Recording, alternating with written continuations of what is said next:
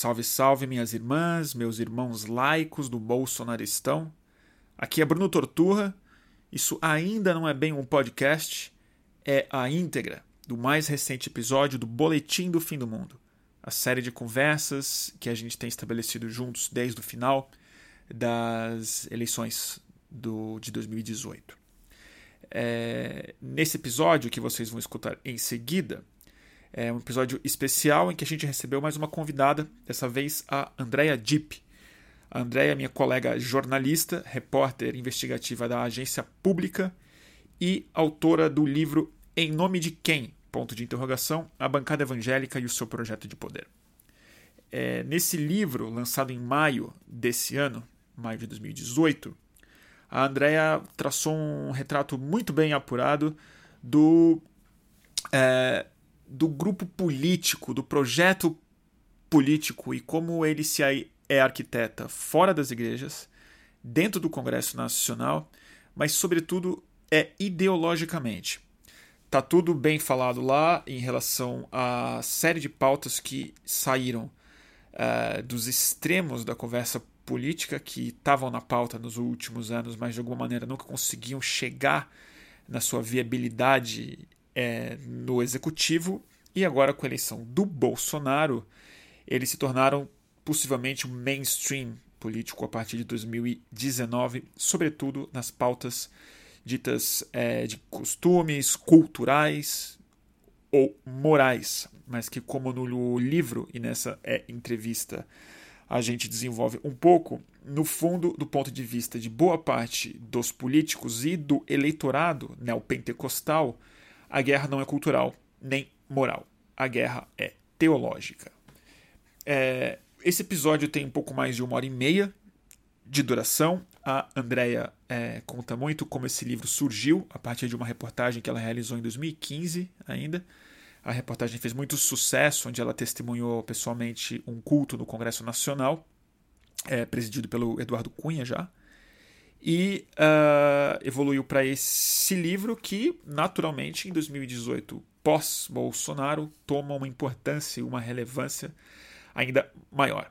A gente conversa sobre vários assuntos, sobre o livro, sobre teologia evangélica, sobre a diferença entre os fiéis e os pastores, entre pastores e pastores, fiéis e fiéis, mas, sobretudo, so, é, algo que eu acho fundamental que a gente com, compreenda que são as paixões e os é, afetos e o acolhimento que boa parte das igrejas e das comunidades evangélicas oferecem para uma população que de outra forma não teria este amparo.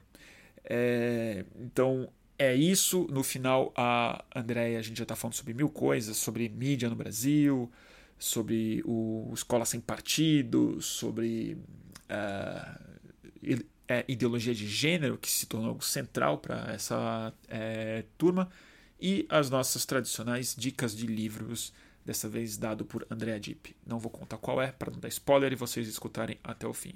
Com vocês, mais um episódio de Boletim do Fim do Mundo com Andrea Dipp. Alô, alô, salve, salve, começando mais um Boletim do Fim do Mundo aqui no YouTube, conforme o prometido, 9 e meia, dois minutos de atraso, e hoje recebendo Andrea Deep. É, epa, que tá dando eco aqui, peraí. É, Andrea Deep é autora deste livro, vamos falar muito sobre ele e o que ele significa para o bolsonaristão. Em nome de quem? A bancada evangélica e seu projeto de poder. É, quem está nos assistindo no YouTube disse o áudio tá bom, está funcionando tudo direitinho. Qualquer coisa a gente corrige enquanto temos, temos tempo. E avisar, assim, quando tem convidado, gente, eu é, não consigo ler tanto os comentários. Então vocês podem fazer os comentários, conversem entre si, mas daqui a uma meia hora por aí, aí eu entro e aí vocês podem fazer os comentários, aí eu, a gente abre a conversa para as dúvidas que vocês tenham. Tá bom? É, Deep o pessoal já avisou aqui que você tem uma banda punk. Uau, que rápido, Qual né? o nome da sua Oi, banda gente, mesmo? tudo bem? Boa Eu ia noite. dar esse crédito, mas, a- mas as pessoas já adiantaram. Então aqui foi O Leandro tá avisando que você, Oi, Leandro, além, além das suas investigações, você tem uma banda. Eu tenho. Como é que chama a sua, a sua banda? Chama Charlotte Matou um Cara. Charlotte matou um cara. Em homenagem a Charlotte Corday. Eu sei da história. É, sim. O Dead Man Don't Rape, não é um, um- tem a ver com... Não, Charlotte? Corday que matou o Marat na Revolução Francesa. Ah, não, então eu confundi o caso. Eu confundi o caso com, com o caso que aconteceu Uma nos boa Estados história pra se pesquisar, com- pessoal. Tá. É, e repórter investigativa, repórter da agência pública de jornalismo. E a gente está aqui para conversar sobre, é, bom, já adiantei, sobre a bancada evangélica e a essa tomada súbita, né? Que não foi súbita, mas foi inesperada, acho que até para os caras, o tamanho do espaço, né? Então eu queria que você começasse falando um pouco sobre como esse livro é, apareceu, como você resolveu fazer esse é, livro, e em seguida de quando ele foi publicado, que foi nesse ano, já mudou muita coisa. Mudou muita coisa. Então eu queria que você falasse esse processo de escrever esse livro e como ele começa a desembocar em 2018. Tá. Bom, oi, gente, de novo. Oficialmente agora. É, então, o livro, na verdade, eu fiz uma reportagem em 2015 para a Pública é, sobre os evangé- a bancada evangélica, chamava Os Pastores do Congresso. E aí, é, Ela enfim. repercutiu muito aquela Ela matéria. repercutiu muito, foi bastante republicada. E, e aí, enfim, lancei essa matéria, comecei a pesquisar também mais esse assunto. A gente fez algumas conversas públicas na Casa Pública no Rio de Janeiro sobre o assunto. E aí a editora Civilização Brasileira me convidou para transformar essa matéria num livro. É, E a essência dessa reportagem era o quê? era Era falar um quem eram os do- caras da bancada evangélica, como esse projeto de poder acontecia dentro das igrejas, é, se, se tinha já um, um plano, um formato disso acontecer dentro das igrejas, e como essa bancada evangélica se movimenta no Congresso, assim, é, se organiza em torno de, de que temas, enfim, e eu também, que eu acho que foi o que as pessoas mais gostaram de ler na matéria, eu fui a um culto. No, assisti a um culto no, na Câmara, Na que Câmara. acontecem é, cultos na Câmara toda, toda semana, uma vez por semana, pelo menos a- que eu saiba, era uma vez por semana, agora não sei se vai aumentar. Mas enfim. é, e quando eu fui é, assistir esse culto, eu dei a sorte de ir num culto muito importante, porque era um jogador de futebol que estava fazendo a pregação. Quem é?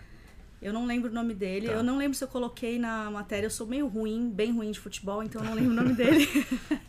Mas, é, enfim. E ele é marido de uma cantora gospel muito famosa, que é a Aline Barros. Aline Barros, sei. A Aline Barros também estava lá e, e cantou e fez a parte da música desse Nossa, culto. Então foi uma coisa Foi, e foi mesmo. sem querer, assim, não, não- foi sem querer mesmo. E, é, e foi curioso, assim, porque aí eu narro um pouco esse culto, e, e foi em 2015, né? É, mas foi antes, então, enfim, foi antes então do impeachment. E, e a pregação dele era sobre Jezebel e como ela destruiu o povo de Deus. Hum, tipo, uma feminista já bateu num outro lugar, né? É, assim, pra mim foi uma alusão direta a Dilma na época, assim, do jeito que ele falava da Jezebel, que era uma governante, e como ela conseguiu destruir o povo de Deus, e como o povo de Deus tinha que se levantar contra Jezebel, que é uma coisa que na igreja evangélica a Jezebel é usada como um- uma figura mesmo a se combater. É, E as conversas de impeachment já estavam avançando de alguma forma nessa época? Não, tanto. muito, não muito, é, mas eu, eu senti que ali eu já senti, e eu falo isso na matéria, inclusive, não foi uma percepção que eu tive depois, que era ali- já ali uma coisa contra a Dilma mesmo, assim, que tava rolando nessa, nessa pregação. E aí, enfim, o Eduardo Cunha estava nesse culto e eu lembro que é, eu me surpreendi muito porque o Eduardo Cunha ele entrava num lugar assim, ele parecia o Darth Vader, porque ele, ele entrava, as pessoas se levantavam para receber ele. Era uma coisa impressionante assim. É, e ele estava nesse culto e fez a oração de abertura do culto, de mãos dadas com a Aline Barros, enfim, toda uma, uma cena que a gente não veria nunca mais, né? Assim. É.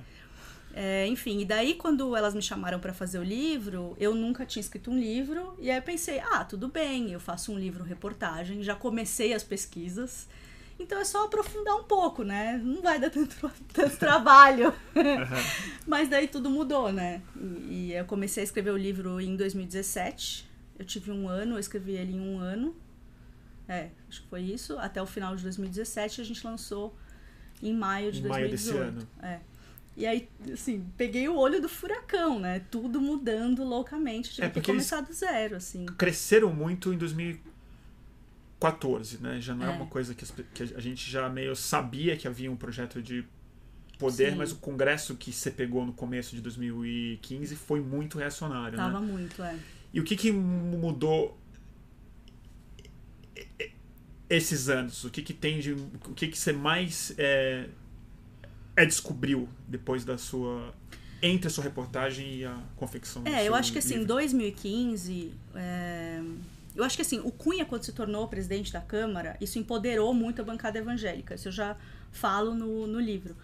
É, Quando o Cunha foi preso, a bancada evangélica um pouco que não se calou, mas você não ouvia tanto falar, você não via tanto eles na mídia falando assim quando quando o Cunha foi preso Não. é, eles ficaram um pouco mais na deles, assim. Eu lembro que eu fui entrevistar, eu fui para Brasília, né, fazer as entrevistas novas pro livro, e eu entrevistei o pastor Everaldo, por exemplo, e ele estava super arisco, assim, e ele estava super não querendo falar sobre. E ele que foi o primeiro candidato confessional que a gente teve, né? Assim, eu sou um candidato. O primeiro mesmo, né? Eu acho que foi o Eu acho que foi o primeiro. primeiro mesmo. Eu acho que sim. Eu acho Tinha que o primeiro. falavam um pouco de Deus, mas ele era o pastor o presidenciável, pastor, né? tipo, Brasil, né, o Brasil de Cristo, Brasil. o pastor. Eu acho, se não me engano, ele foi a primeira candidatura confessional. Sei.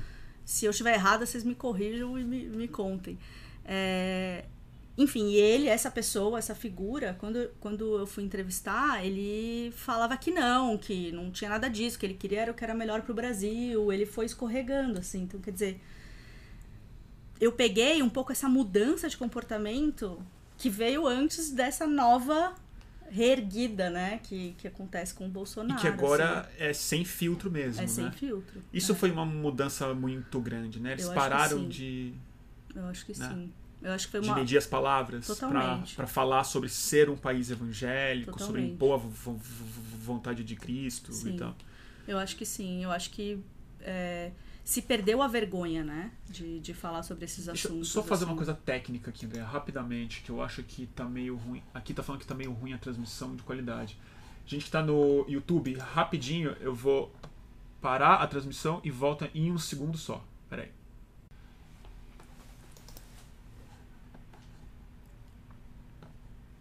Vamos ver. Agora foi. Voltamos ao ar, gente. É que aqui no meu, que tava avisando que tava com Agora tá Sinal ruim. Voltou. Desculpa aí, gente. Obrigado a paciência do Instagram. Me desculpa eu também, Imagina. André. É, bom, tem tanta coisa no seu livro interessante da gente conversar, mas. ah, queria que você colocasse assim um pouco as suas impressões quando você acabou o seu livro. Aliás, quando você botou o seu livro na eh, rua, foi. É maio. É. E o final do seu livro, sem querer dar spoiler, mas ele insinua um pouco o projeto de poder de fato. Quer dizer, tem uma estrutura, como eles se financiam, quais são as é, ideologias por, por, por, por atrás, tem um grande mapa, tem muita citação, tem entrevista. Mas no final você fala, ó, e tem o poder de fato que eles ainda querem. Uhum. E se a gente não prestar atenção e tal, isso pode acontecer.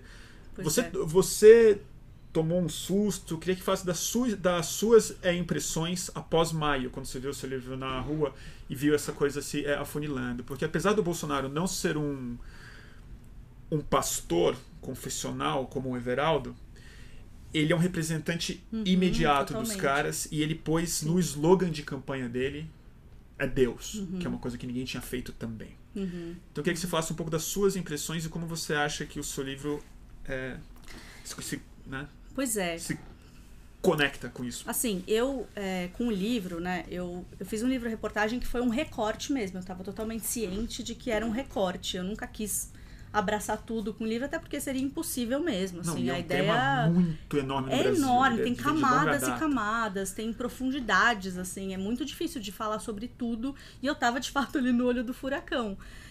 Vou te dizer assim que, sinceramente, eu acho que, enfim, talvez quem pesquise é, esse tema há muitos anos, ou talvez os filósofos, talvez os psicanalistas, é, pudessem prever o Bolsonaro presidente. Pessoalmente, eu não previ, assim. Eu não imaginei que isso fosse possível. Eu acho que, sei lá, até. Até o, até o, o- o segundo. Não, vamos falar até o segundo turno, acho que eu já, já tava É, entendendo. porque mas ele assim, quase foi no primeiro, né? É. Vamos dizer. enfim, mas até o primeiro turno eu acho que eu ainda não estava acreditando, como É. a maioria das pessoas, né? Hum. Essa, Aquela coisa, não- não, é possível, não é possível que isso está acontecendo. Eu achei que ele fato, fosse ganhar. assim, eu, né?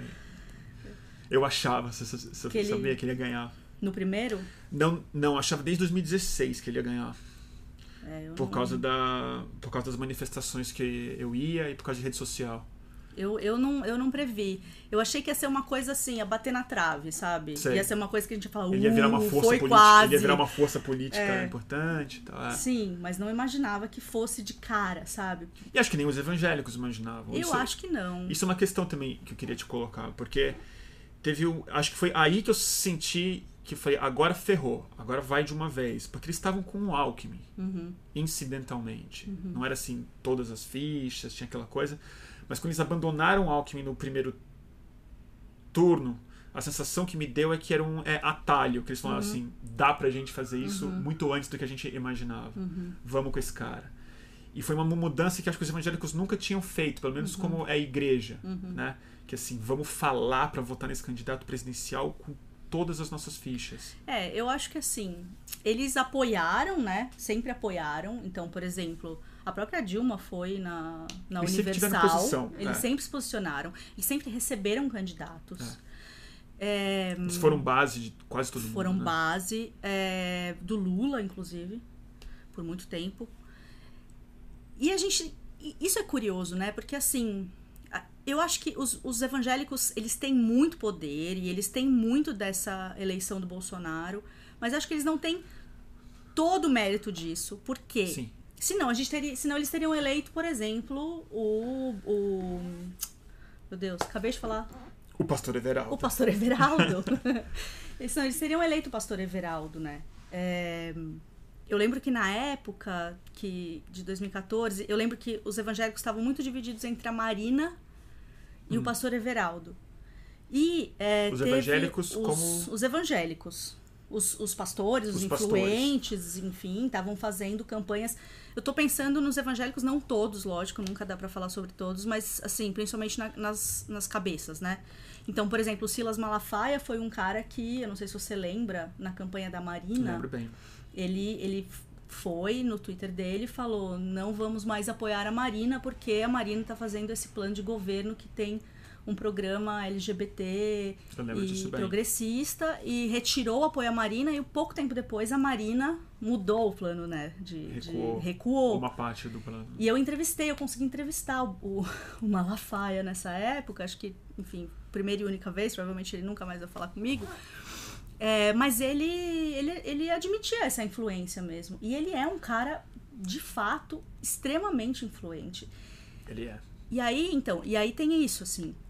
Eu acho que os evangélicos não levam todo o crédito pela, pela eleição do Bolsonaro. Não, eu também Eu acho, acho que, que não tem é um possível. fascismo aí também emergente, não só no Brasil, mas no mundo. Um projeto de extrema direita que está se levantando no mundo todo, que está se levantando aqui também, Tá. que tem características muito próprias, inclusive, que eu acho que é uma coisa que a gente deve estudar aí nos próximos anos. É, mas, claro, o, o Bolsonaro ganhou o apoio do Silas Malafaia e da Igreja Universal, né?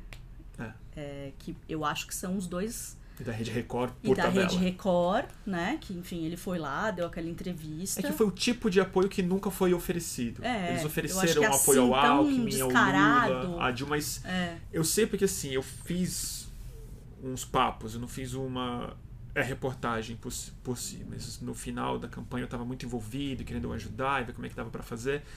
E eu fui em é, Osasco e Guarulhos. Em Guarulhos, na verdade, mais. Assim. E aí lá na periferia, as pessoas falando que os pastores estavam falando que Cristo vi viria à Terra de volta nos próximos anos e a linha para ver quem ia para o reino do céu ou não era quem deu o voto no é Bolsonaro. Uau. É, estava sendo dito nas igrejas. E a sensação que eu tenho é que isso, sim, eles foram com tudo. Eles foram com umas fichas uhum. que eles uhum. nunca foram uhum, antes. Uhum. Acho que foi isso também em muitas outras claro, partes teve, da sociedade. Acho, o... acho, que a polícia fez isso. Sim, acho que... sim. É porque é isso, né? A figura do Bolsonaro, acho que ele une aí algumas forças muito, é. muito importantes, né? Também teve o apoio que a gente nunca é, lembra de comentar, mas que é muito importante, que é do bispo Rodovalho da Sara Nossa Terra. Hum. é um cara também que ninguém fala muito dele, ele lembra é dele. É muito famoso, né? Mas ele é um cara extremamente político e ele é um cara que em 2014 ele já escreveu uma carta que saiu na Folha de São Paulo falando nos evangélicos como players. Ele usou a expressão player. Sim, usou a expressão players. Assim, ele já fala isso em 2014, do tipo, ó. Essa eu não sabia. Não estamos mais aqui como massa de manobra. Agora é a gente que vai mandar nisso que daqui. vai mandar nisso daqui, assim. É. Então, enfim, de fato, o, o Bolsonaro ele agregou o apoio dessas forças mesmo, assim, né? E que são grandes influências dentro do, da igreja evangélica e desse jeito, descarado, né? Assim, é o, é o tudo ou nada, como você falou. Então, quer dizer, se você não votar no Bolsonaro, você não vai pro céu. É, não tem que fazer. Que discussão tem com isso? Você não discute isso afeta Deus. nesse lugar, Exatamente. né? Isso afeta nesse lugar, não tem mais argumento mesmo. Exatamente. Né? Esse, essa é a grande questão dos pastores que usam o púlpito para fazer para política, né? Porque é isso, contra Deus não tem argumento possível, assim. Você não consegue, enfim, não consegue dialogar. É.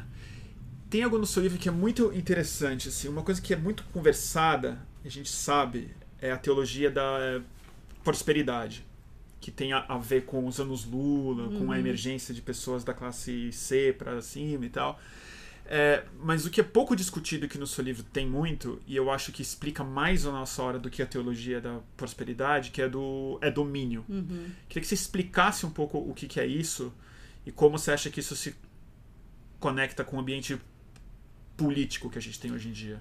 É, então, eu acho assim, a, a teologia da prosperidade, ela é inclusive a mais conhecida e a mais, que transformam mais em piada, né? Todas as piadas que contam das igrejas sempre tem a ver com a teologia da prosperidade, essa coisa de pedir dinheiro, que você vai herdar o reino dos céus uhum. e que você pode ter é, você pode ter seus bens na é uma, terra, pode ser... É uma meritocracia da, da Isso, é, fé. Assim, exatamente, né? exatamente, pronto.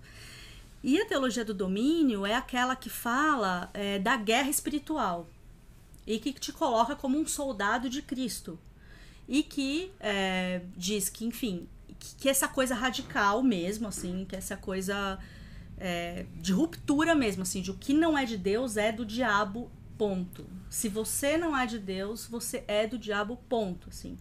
E aí eles falam, enfim, eu estou super simplificando, isso é, isso é complexo também, tem camadas essa, essa teologia, mas assim, tem essa coisa de é, guerra espiritual. Então tudo é uma guerra espiritual, tudo faz parte de uma guerra espiritual. O mundo é uma o guerra espiritual. O mundo é uma guerra espiritual. Uhum. Inclusive, eles falam coisas, vou dar um exemplo, lugares que tem muitos, que acontece, que tem muita violência, ou que tem muito estupro, ou que, enfim, eles falam que, por exemplo, existem potestades que atuam nesse lugar. O que, que é? Potestades. Potestades são, são muitos demônios juntos. Os encostos, os demônios. É, tá. são muitos demônios juntos. Potestades são tipo. Um sindicato de uma demônios. Uma nuvem de demônio, assim. Potestato. Potestades. Potestades. É. Ah, eu não conhecia essa expressão. É. É, então são potestades que atuam nesses lugares e por isso acontecem essas coisas. Inclusive, eles. Bom, e daí a gente pode falar sobre tudo. A gente pode falar sobre os estupros que acontecem dentro da própria igreja, que são justificados por demônios. É, a gente fala sobre herança espiritual. Então, por exemplo, se dá tudo errado na sua vida, provavelmente é porque você tem aí uma longa linhagem de pecadores para trás.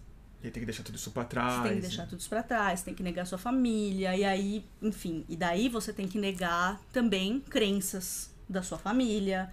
Então, se você tem um tio se sua mãe é, não é evangélica, ela é um inimigo, assim, sabe? Ela é alguém a ser conquistada para Cristo, mas ao mesmo tempo em que ela. É um problema e, na sua vida. É um problema na sua vida, exatamente. Uhum. E aí, isso, eu acho que de fato tem tudo a ver com o que a gente vê é, tanto é, no modo de agir, eu acho, da, da, desses, desses políticos, sei lá, o Feliciano é um cara que eu acho que exemplifica muito isso, o jeito que ele se coloca, assim.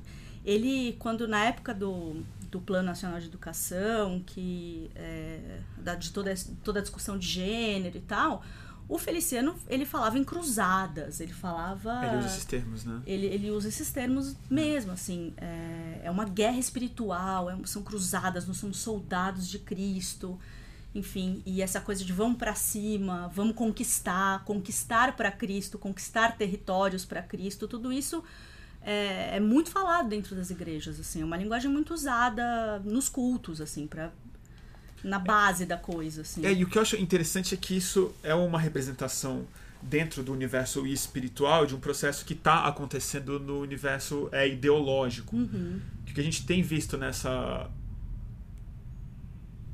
é polarização muito forte e às vezes discurso muito é, alucinatório que é a esquerda sendo esse mal Sim, exatamente, encarnado, exatamente, o comunismo exatamente. e tal. Então, quando a gente está falando de guerra cultural, é do lado de quem está pensando culturalmente, Sim. ideologicamente. Mas do Sim. outro lado, é uma guerra espiritual. Sim, É teológica, ela não é cultural exatamente. É. Ela, ela é lida por, por é nós. Então, é uma, é uma representação muito clara do, né, do que no, no pessoal que vota no é Bolsonaro pensando no é exército, acho que assim, ele tá contra os comunistas, contra os Exatamente, bandidos. tem tudo a ver com, com o exército, É. tem tudo a ver com isso do o exército contra os comunistas, tem tudo a ver. é, a, a Universal mesmo tinha o exército, né? Os soldados de Cristo, que era um ministério. A Os bola, gladiadores, Os gladiadores né? Os de gladiadores, Cristo. A né? bola de neve tem ainda um ministério que, assim, parece tropa de elite. A tropa de assim, elite, né? É, Tem uma estética bem. É uma estética É, mesmo. assim. e aí vão todas as nossas é, pautas, né? Porque aí se você é Exatamente. feminista, se você é trans, Exatamente, se você é exatamente. a favor das drogas, alguma coisa, você é do diabo, É, né? E aí é. não tem mais a conversa possível. Não tem né? conversa e não tem compaixão, né? Porque é, porque é o diabo. Exatamente. É o diabo. Eu acho que aí não tem, não Isso tem explica compaixão muita coisa, possível, né? assim. É. Sim. Muito. Uma pergunta mais difícil, possivelmente, que a gente está falando aqui dos evangélicos, a gente está cometendo o mesmo, se não erro, a mesma é, falta de é léxico para falar de um problema mais, mais complicado, que é tem o evangélico e tem o é pastor ev- evangélico. São coisas diferentes, E né? tem o pastor evangélico e o pastor evangélico. E tem o evangélico É. e o evangélico, né? Então, eu queria que você falasse um pouco sobre esse, esse universo, porque ao mesmo tempo que a gente fica de cabelo em pé falando dos evangélicos como uma grande massa, Uhum. né? E eles estão tomando poder, o Brasil está virando esse lugar terrível, que não vai Uhum. poder mais nada e, e tudo mais. É, você ficou mais focada na pesquisa com os políticos ou você Uhum. entrou em contato com os fiéis bastante? Você viu É. uma diferença grande entre, entre quem é da fé e quem explora a fé? Eu, nesse livro, eu optei por focar na coisa política, é, mais por um recorte mesmo que eu estava fazendo. Eu, eu falo, eu entrevisto pastores, né, pro livro, então é, o próprio Evaldo Ramos é um cara que eu entrevistei, que é Sei. um pastor, Uhum. e eu entrevistei, ele é da Frente Evangélica pelo Estado Democrático de Direito. Ele é um pastor super militante, assim, super... Mas é minoritário essa. É muito pequeno. É muito minoritário. Então, eu assim, eu tendo a achar que é minoritário, apesar a partir das pesquisas que eu fiz, mas talvez a gente também não, não esteja pesquisando o suficiente. Eu acho que assim, claro que é menor, claro que é menor, senão Bolsonaro não teria sido eleito, por exemplo, né? É. Mas é, existe um. Eu acho que existem diferenças entre os pastores e os fiéis. É, eu acho que existe essa, esse apelo, essa coisa que. É, eu acho que o Safato ele fala disso bem, né? Sobre a política enquanto afeto, né? Circuito de Sim, afetos. é muito bom esse trabalho dele. É, eu acho que isso é muito legal pra gente pensar também os evangélicos, assim, e o jeito como eles são, não é manipulados, mas são levados a votar, influenciados a, no- nos seus votos e A tudo conquista mais. da pessoa mesmo, no Sim, outro nível, né? Que- Exatamente, exatamente. Porque, assim, é, se a gente pensar No, o, o próprio Boulos, eu entrevistei o Boulos também para o livro. É, ele não era candidato. é, e, e, o Boulos é um que fala isso. Ele fala ah, a base do, do MTST é de evangélicos. Então, quer dizer, é, e, e, e, eles encontram na igreja, principalmente as igrejas de, de comunidades mais pobres e tal, eles encontram mesmo um acolhimento, eles encontram ali, eles são pessoas, eles uh, a senhorinha que passa batido na rua, que é faxineira, que é maltratada, lá dentro da igreja ela tem um dom que ela desenvolve, ela é a senhorinha que tem a oração forte. Eles lembram o aniversário dela, eles dão bolo para ela, sabe? Fazem uma festa de aniversário, surpresa, enfim. Tem ah, claro, um acolhimento, claro. né, social. É... Então, é um trabalho de base mesmo. É um trabalho de base, né? que aí entra também essa crítica, né, de que a esquerda um pouco deveria retomar o seu trabalho de base. O próprio Boulos faz essa, essa e crítica. que não é só é ir lá, né? Exatamente. É, é lá, construir né? afetos. É construir afeto, né? né? É, claro. E aí, é, também é com isso que a gente disputa. Eu acho que a disputa de narrativa também vai aí, também envolve esse tipo de coisa. Que é onde a política está, de fato, né? Exatamente, exatamente. Então a gente não está falando também só de pessoas que estão sendo manipuladas simplesmente porque elas chegam lá e elas são robôs e elas ouvem aquilo e elas acreditam. Não, tem tem uma, umas nuances, tem umas é, coisas é, mais delicadas que é envolvem é, essa. É ingenuidade, né? Exatamente, sabe? É então, pertencimento mesmo. É pertencimento. Então, é, eu acho que isso já é uma grande diferença entre o pastor e sua comunidade. Né? Uhum. Porque o pastor, nem sempre o pastor faz parte disso. Geralmente o pastor é um cara, é, enfim, que tem mais respeito, que tem uma posição de um pouco mais de status, talvez, né? Ele não é, é principalmente os pastores aí, enfim, pastor, claro que aquele pastor de uma igrejinha numa periferia é, é outra, outra claro. situação. Agora, sei lá, se a gente Mas é uma grande no... é empresa. É uma você, grande empresa você e... sobe na escala, Exatamente. você tem que ter um outro nível de comprometimento Exatamente. com o projeto financeiro. Né? Exatamente. E aí também depende das igrejas. Tem igrejas que são muito verticais. Tipo? A Universal. A Universal é uma igreja que é totalmente vertical. Ela então presta você contas tem ao Edir Macedo no Exatamente. Mesmo, assim, né? Deus Edir Macedo. Quer dizer, Deus Edir Macedo. talvez Edir Macedo. Enfim. É, sem processo, gente. É, mas enfim, o, o, Edir Macedo é o cara, é, é a pessoa de mais alto grau, nível, e aí tudo vem a partir do Edir Macedo, né? Toda a hierarquia vem a partir dele, assim. Que já não é o que acontece, por exemplo, nas Assembleias de Deus as Assembleias de Deus são igrejas que tem a Marina são... e o Malafaia. Exatamente. Que são muito diferentes. Exatamente. São muito ramificadas as Assembleias de Deus e elas, inclusive, assim, elas tentam há muito tempo criar um partido e elas não conseguem. Porque não tem unidade. Porque não tem unidade. Claro. É, eles têm um conselho das Assembleias de Deus, mas que também poucas vezes consegue decidir muito porque é difícil de chegar mesmo numa unidade. Tem Assembleias de Deus, tem igrejas que, enfim, são avessas à mídia é, a política, é, acham que, ela, que o papel é, é, é orar e, e, enfim, ficar ali na, na, na parte é. deles, assim, na parte espiritual. E tem igrejas do Malafaia, sabe? Então acho que é isso que a gente está falando, na verdade. A grande a diferença não é nenhuma questão ideológica em si. São igrejas que têm um projeto de político projeto... e não tem um projeto político em si, né? Sim, e que tem projetos políticos que chegam de formas diferentes e que se dão dentro das igrejas de forma diferente, eu acho. Por exemplo, a, a Universal é uma igreja que tem um partido, né? Assim, ela não assume publicamente. Mas tem. Mas ela tem um partido, enfim. Então, é, não tem como você dizer que a Igreja Universal não é. Bom, agora não mesmo, né? Não, e tem um livro que ele, que ele publicou sobre o projeto Sim, de, de, né, de poder da Igreja Universal. Sim, tem um livro, exatamente. não é segredo eu li, algum. Eu até cito, acho que uns trechos ah. dele no, no livro que eu achei bem, é bem significativo. Aliás, esse é uma, essa é uma boa indicação de livro. o livro de Edir Macedo. É, pra quem quiser entender o que tá rolando. Achem o livro na rua, porque você dá o dinheiro. Eu achei, eu achei em umas lojas americanas, super baratinho. Baratinho. Foi ótimo, maravilhoso. Se alguém quiser você comer, é eu empresto. Eu, eu, eu, eu, acho que deve ter em sebo. Deve ter em sebo. Não, mas eu, eu acho, assim, sem brincadeira agora. É, eu acho, eu, eu sempre falo isso assim. eu e meu companheiro, a gente foi em alguns, em alguns cultos, assim, nesse, nesse processo enquanto eu estava escrevendo o livro. Eu, eu já frequentei a igreja evangélica mais nova e tal, então eu já não é um universo desconhecido para mim. Mas a gente foi em algumas igrejas, a gente foi no Templo de Salomão, por exemplo, você deve eu já ter fui, ido, já fui, já. enfim. E assim, a gente costuma dizer que todo mundo deveria assistir um culto no Templo de Salomão. Eu também assim, acho, sempre digo isso. Porque Não dá pra criticar, não dá pra tentar pensar sobre isso sem ir, né? É, é uma epifania mesmo. é, eu assim. concordo com você. Então eu acho que é, é importante. É isso, assim, vamos, vamos também conhecer, entender do que, que a gente está falando e, e, claro, sem generalizar. Existem evangélicos que estão muito chateados com tudo isso. Existem evangélicos que não estão se sentindo representados por esses políticos que estão lá.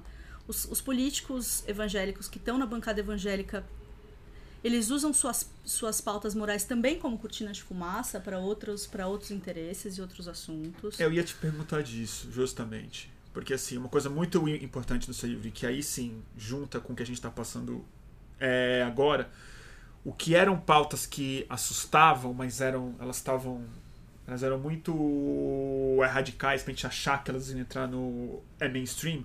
Hoje é a base Exatamente. do programa de governo do Bolsonaro. A gente viu, talvez, o recuo mais é, é importante que o Bolsonaro fez foi no Ministério da Educação. Né? Sim, Que ele indicou um cara que era um é técnico. sim.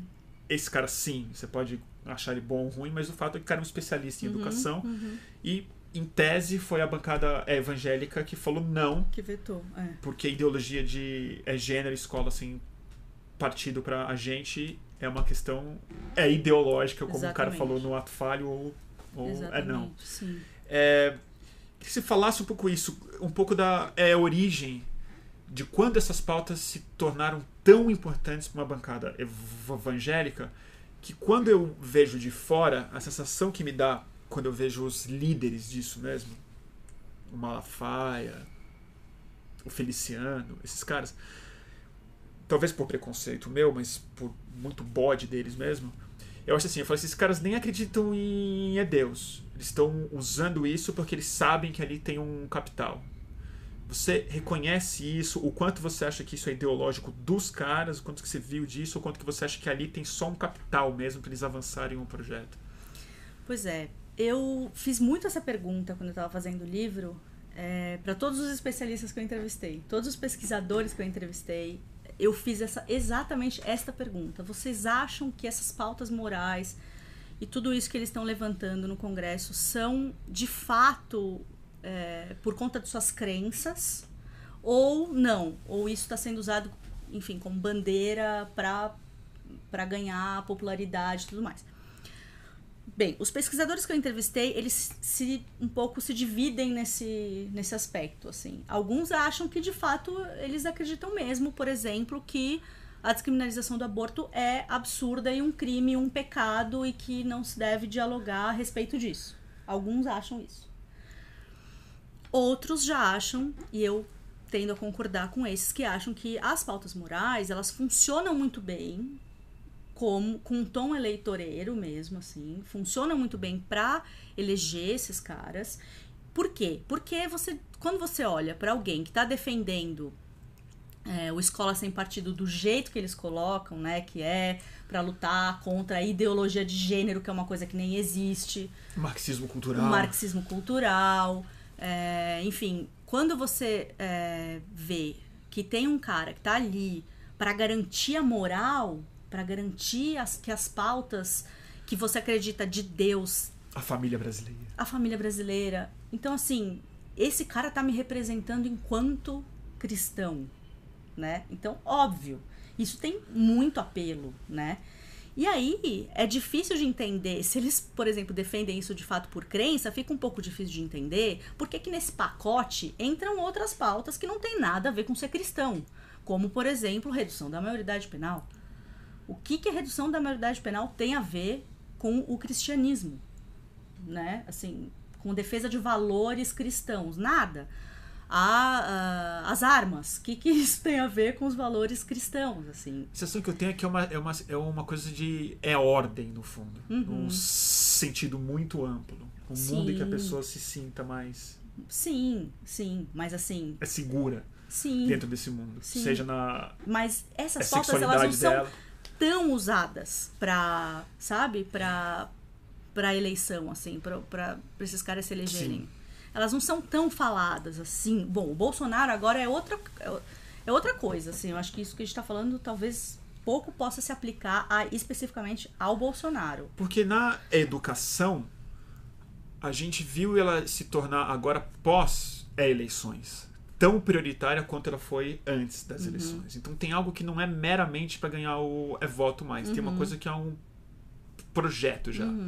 E no documento que eles soltaram, acho que tem um mês já, né? Um documento da bancada Uhum. Da bancada, evangélica a- apoiando o Bolsonaro. apoiando o Bolsonaro, mas falando que tem os Tem um é, plano de- um- tem um- é um plano, plano de de governo, governo, e bem, sim, e bem sim. elaborado. Sim. E o mais e o termo mais radical que eles usaram foi o da educação. Sim, porque eles é uma revolução muita força com isso. É. Se a gente for pensar, é, E você tem ideia de foi que a plano é esse? principal bandeira que eles. Foi, a- foi o momento em que todo mundo começou a prestar atenção É.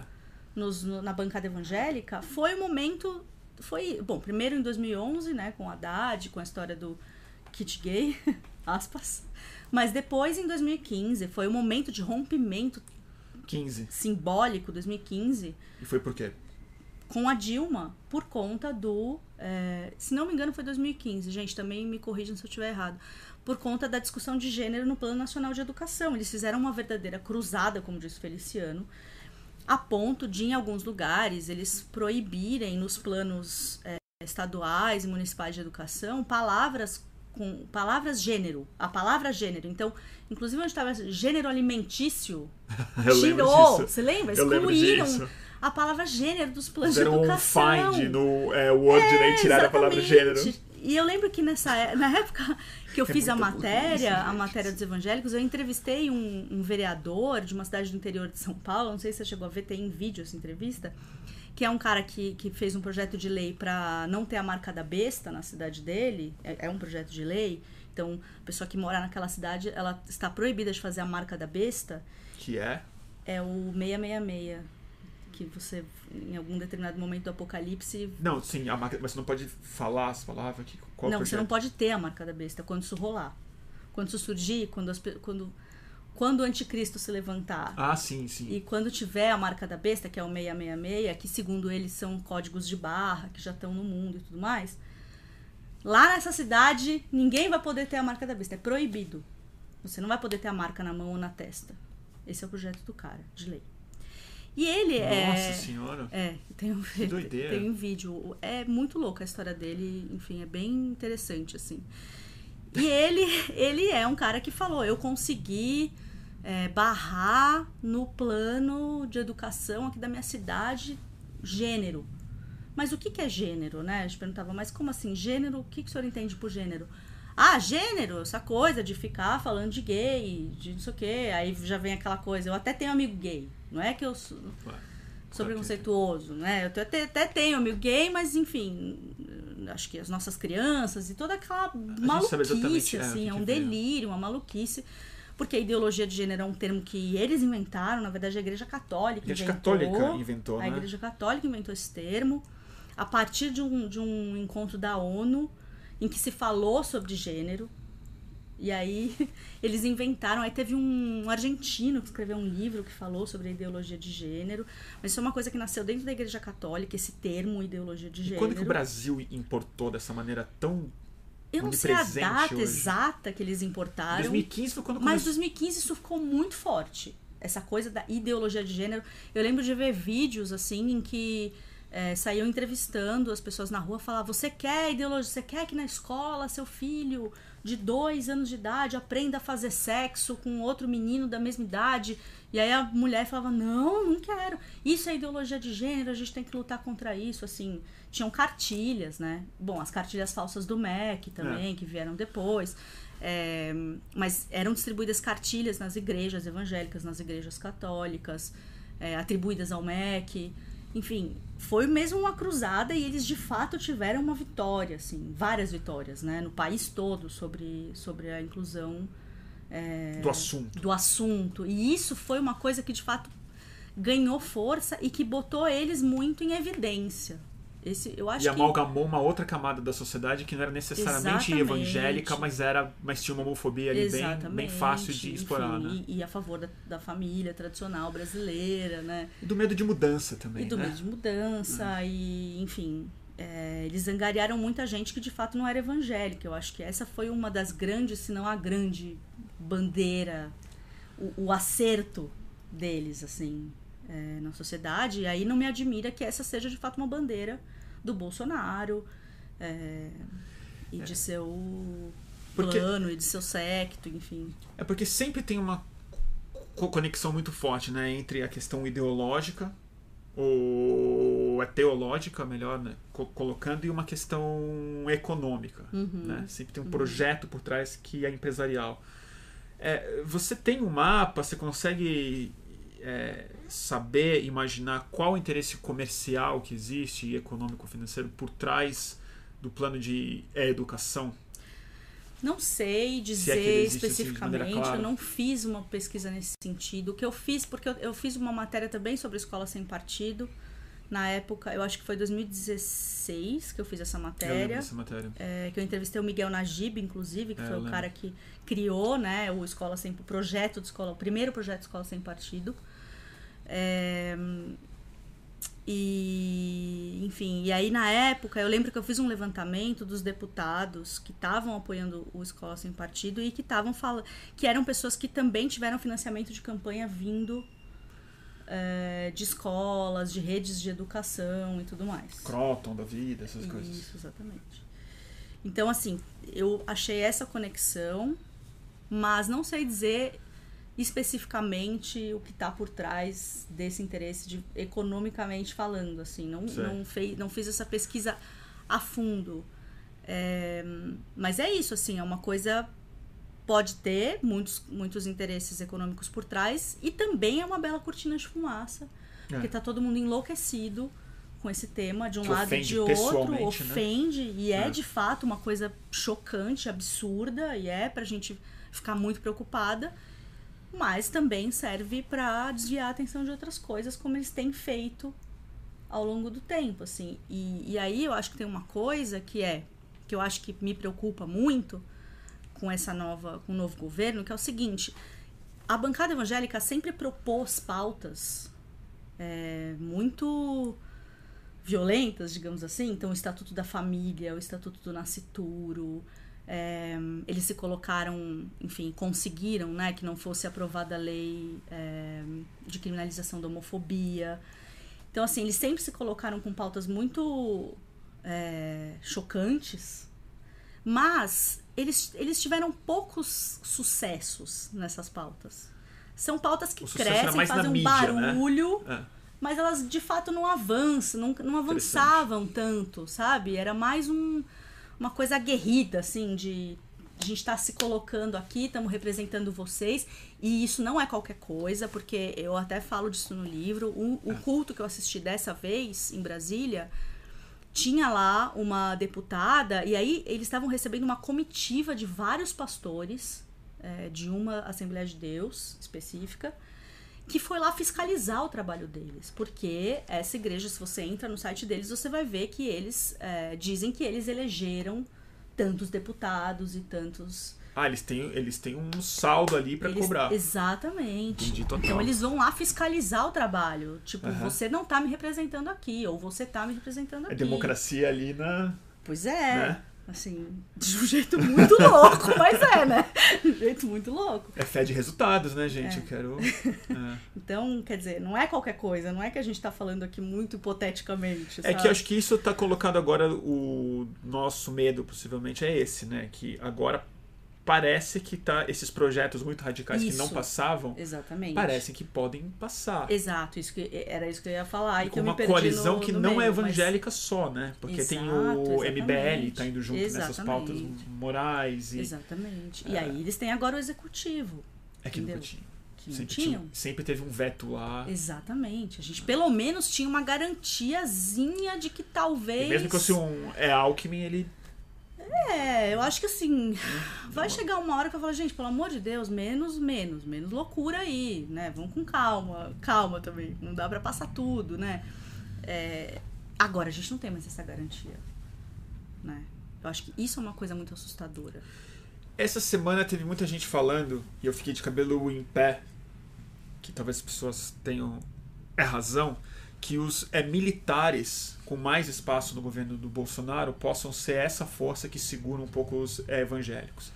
Que eles já estão bravos, os evangélicos, porque não conseguiram o ministério que o é, Osmar Terra abocanhou, Uhum. que é um ministro muito complicado É, e conservador, sim. muito ruim para algumas coisas, Uhum. mas não tão radical em outras pautas que o pessoal tinha medo que o Feliciano assumisse. E aí seria um cruzado pro- propriamente dito. Uhum. Ou Magno Malta. Ou né? Magno Malta, que também era um puro sangue evangélico que nem reeleito foi. Então esse cara tá sem cargo oficialmente. tá bravo. E tá bem bravo. E o Malafaia também tá bem bravo. Tá bem já, bravo. Já se pronunciou. Apesar dele falar que ele tá bravo, mas ele ainda mantém um apoio É. firme, intransigente. ele usou. Assim. É, sim. Mas O, o Malafaia ficou bem bravo. Ele, Ele ficou bravo.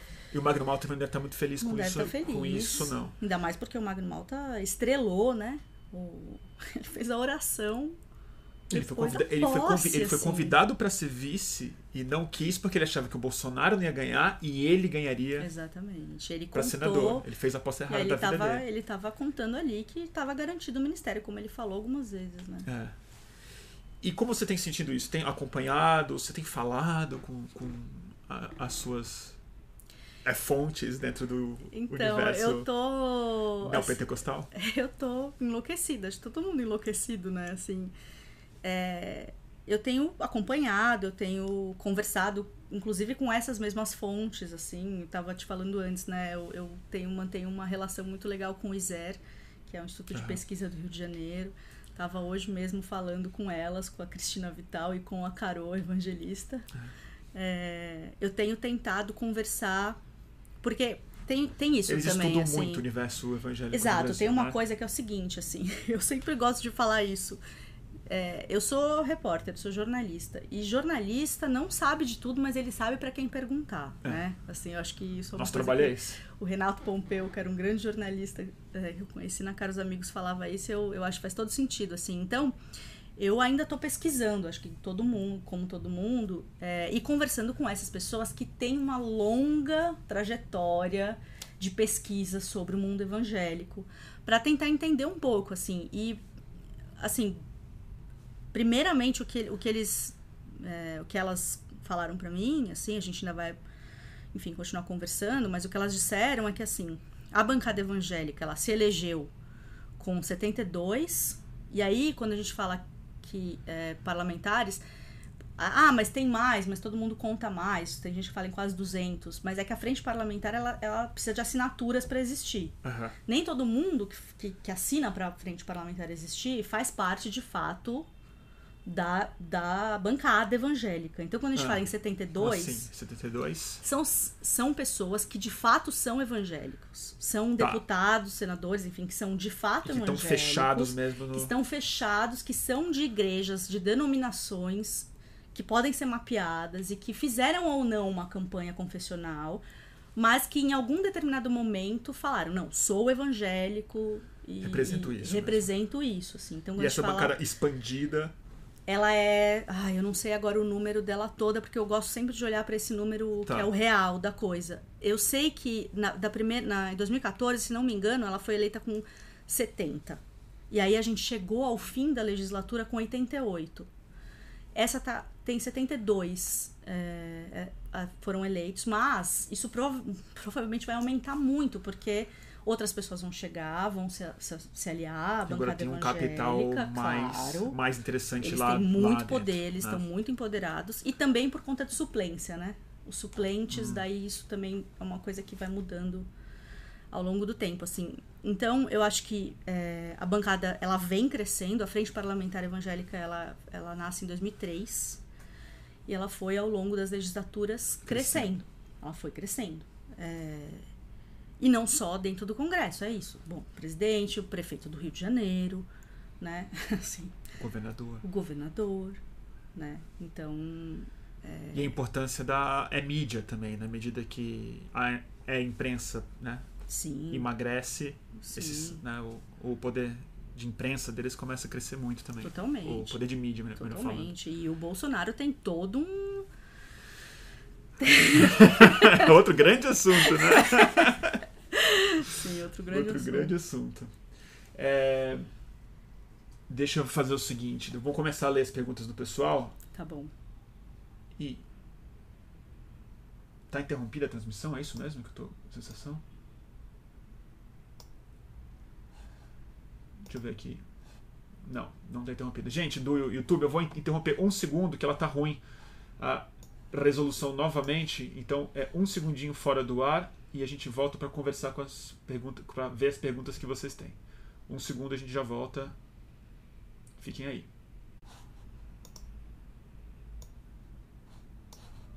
Ah, é. Muito bem, voltando. Voltando, gente. É, tem uma pergunta aqui do Ivan G, que era que eu iria fazer em seguida a você, e eu já aproveito e já faço a do Ivan. Para dizer que eu é, monopolizei todo o nosso papo. Que é a embaixada de Israel. Isso era um assunto nas suas pesquisas, quando você fez o livro? Porque, assim, é, eles são bem obcecados com Israel. São, e de são Macedo obcecados. principalmente. Mas foi um assunto que foi crescendo, crescendo, crescendo. E agora é tanto prioridade da família do é Bolsonaro, por, acho que mais por aliança aos Estados Unidos, mas uma prioridade muito grande dos evangélicos também, Uhum. ter a embaixada, a mudança de capital de Tel Aviv para Jerusalém. Qual é a sua visão disso? É, eu tô. Eu marquei justamente uma entrevista para falar sobre isso com uma pessoa que estuda isso, então eu ainda não sei falar com muita propriedade sobre isso. É, no livro isso não apareceu porque é, ainda era uma coisa, eu acho, pequena. Agora, uma coisa que dá para dizer, que talvez as pessoas não saibam, acho que quem não tem muito contato com. não- Eu não sei nem, na verdade, se isso tem de fato uma relação, tá? Mas uma coisa que quem não tem muito contato com o evangélico talvez não saiba é que existe toda uma ligação é, da igreja evangélica com Israel, com símbolos judaicos. Tem. Né? A gente tem isso no Templo de Salomão muito a inauguração forte. do. É, né, foi um negócio. Ele veio de rabino, né? Sim, ele, ele anda assim. Ele anda. Hoje ele mudou aquele visual de maneira muito profunda, né? Exatamente. Kippah, aquele manto, barba. Exatamente. O que está por trás disso não sabemos. Edir Macedo é uma pessoa extremamente inteligente.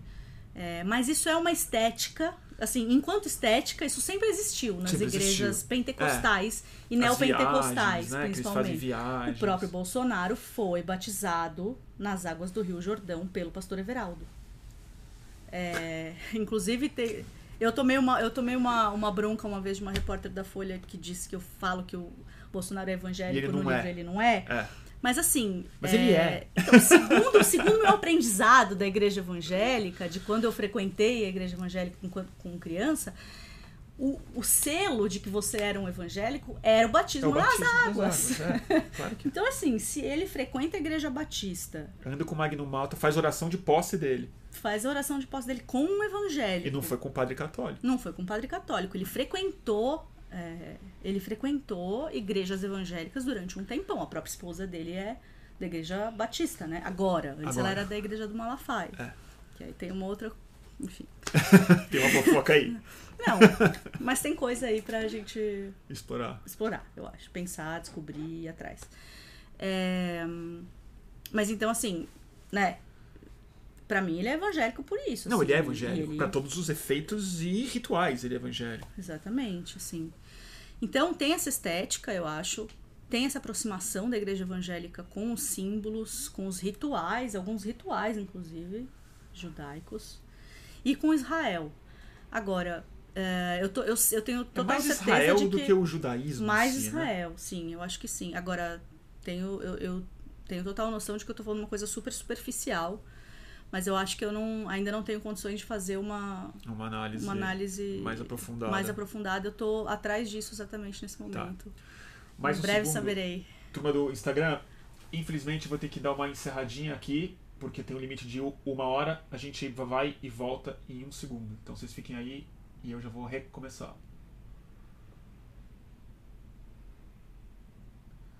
Salvando, o pessoal do YouTube me dá um minutinho só.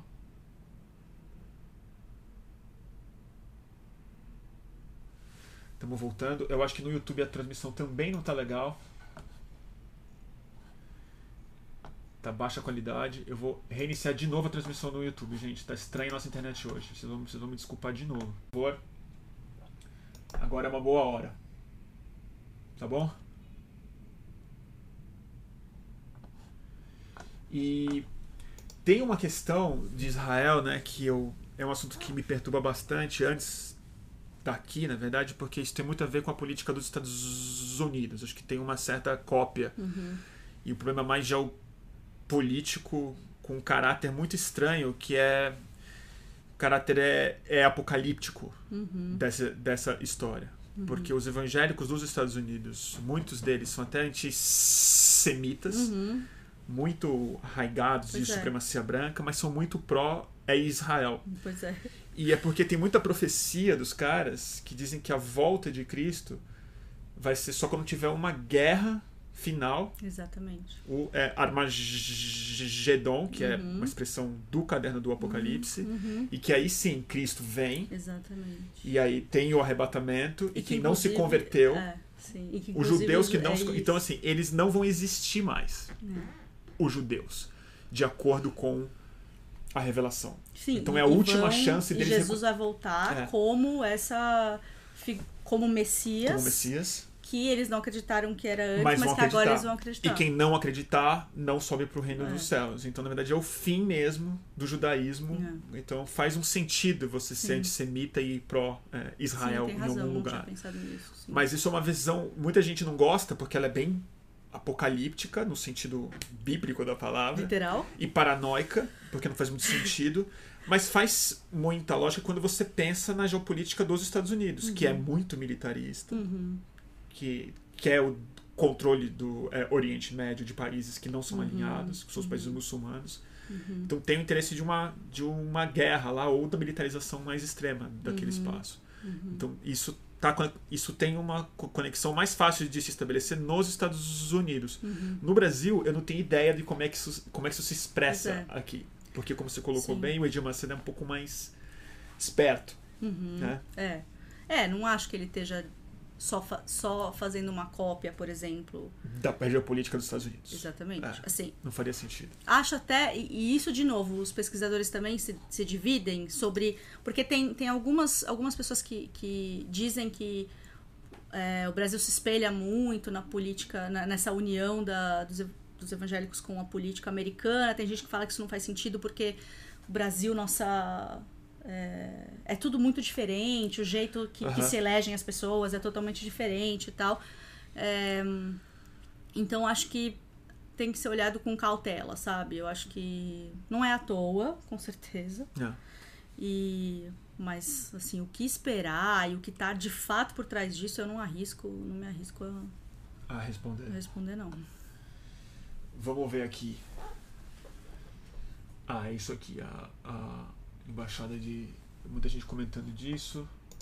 Gente, tá ruim a transmissão do YouTube de novo. Que difícil hoje tá a internet. Não sei o que tá acontecendo. Tá bem baixa a resolução mesmo. Vamos ver aqui se melhora. Bom, vou tentar. Se, se, se estiver muito ruim, vocês me falam, tá? É, deixa eu ler aqui um pouco do Instagram que eu não dei atenção pra vocês ainda. Ah, vocês não perguntaram nada, hein? Peraí.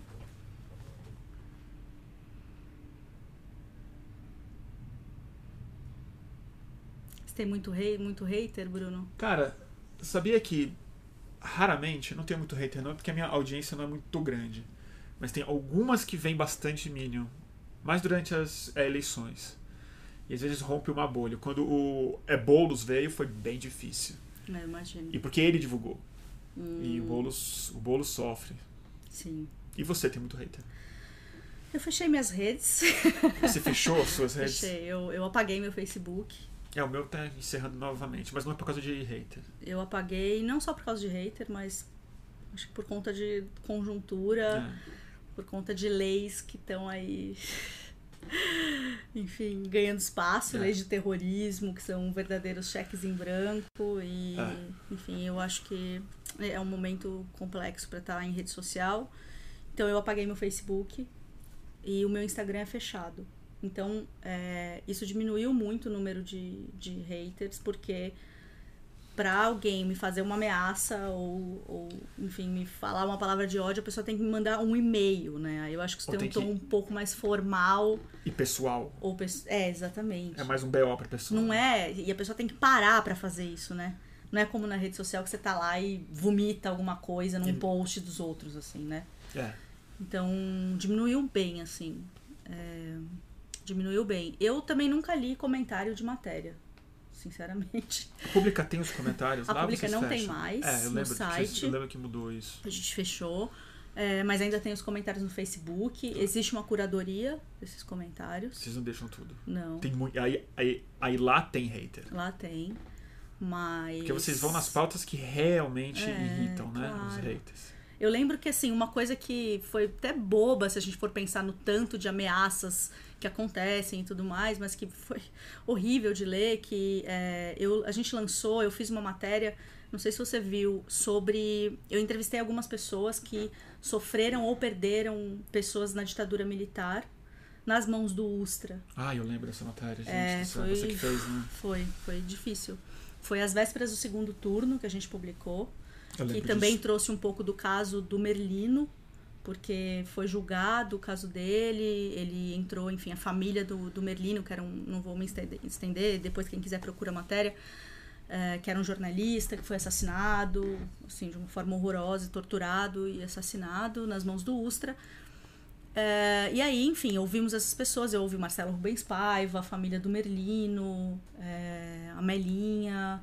Algumas pessoas que ou foram, foram torturadas pelo Ustra ou tiveram a, a Clarice Herzog, é, ou perderam seus familiares, enfim, né, enquanto sob o comando do Ustra, para saber o que, que eles achavam do Ustra ser celebrado como um herói nacional É, pelo ídolo, nosso, nosso presidente. o novo, é, o novo ídolo do presidente da República. Exatamente. É, e aí, enfim, foi, foi terrível, doloroso, ouvir todas aquelas histórias e tudo mais. E aí a gente publicou essa matéria no Facebook.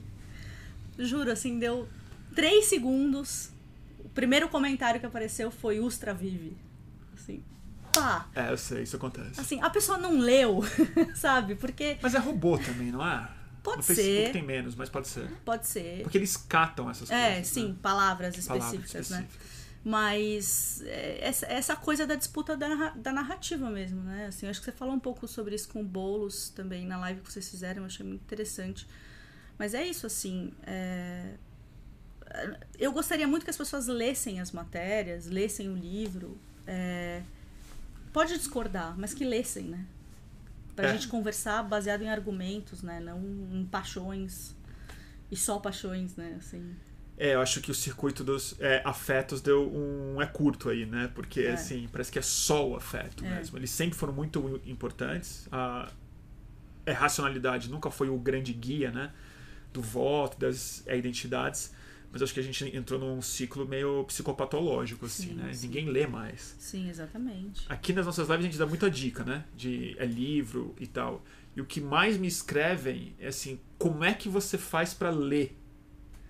E não é nem a é. dica de livro. É uma dica assim, mas como é que você consegue foco pra terminar Sai do os seus livros? Facebook! E a minha dica é a seguinte, é bem simples, sai do Facebook e, desliga, e deixa o seu celular longe de você um É, sim, pouco, né? Um pouco, né? Um pouco.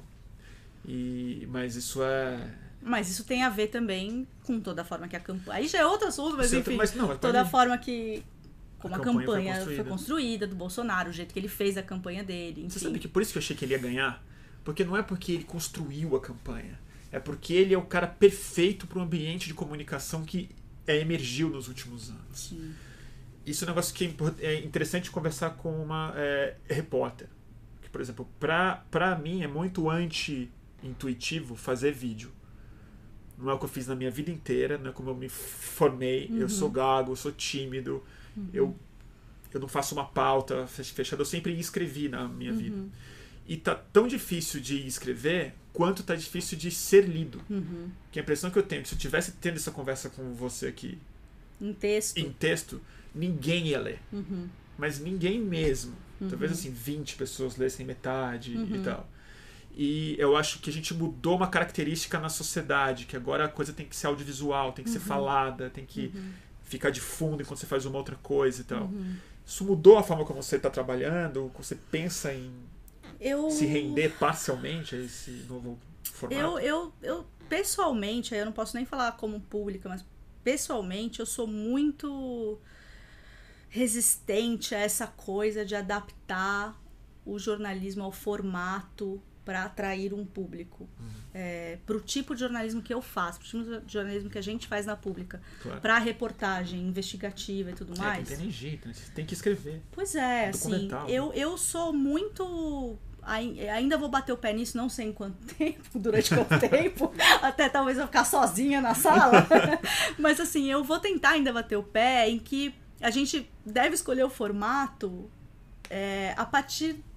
Para que esse formato sirva a reportagem, e não que a reportagem sirva ao formato, sabe? Claro. Então, claro que tem matérias que funcionam melhor em vídeo mesmo. Então, por exemplo, essa conversa nossa aqui, eu acho que ela faz todo sentido em vídeo, de É. fato, mesmo que não fosse a questão de se alguém vai ler ou não. Eu acho que uma conversa em vídeo, ela tem outra, outra cara, é, Outra é diferente, dinâmica. tem outra dinâmica, ela é mais informal, ela te permite uma série de coisas que a entrevista escrita não permite.